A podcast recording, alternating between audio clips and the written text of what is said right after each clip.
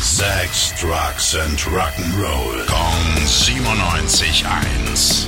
Rock News. Schönen Freitagmorgen, Nico. Was hast du denn für uns? Einen wunderschönen guten Morgen. Ja, es gibt ein neues Biopic von Metallica. Ja? Also fast so ähnlich. Also Metallica waren die Woche zu Gast bei der Late Night Show Jimmy Kimmel Live und da mussten sie dann zeigen, ob sie denn tatsächlich wahre Masters of Puppets sind.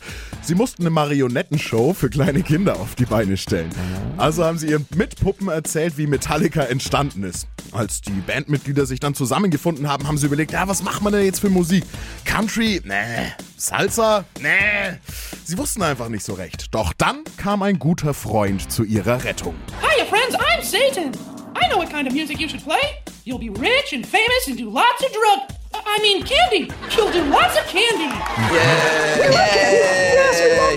The music you should play is.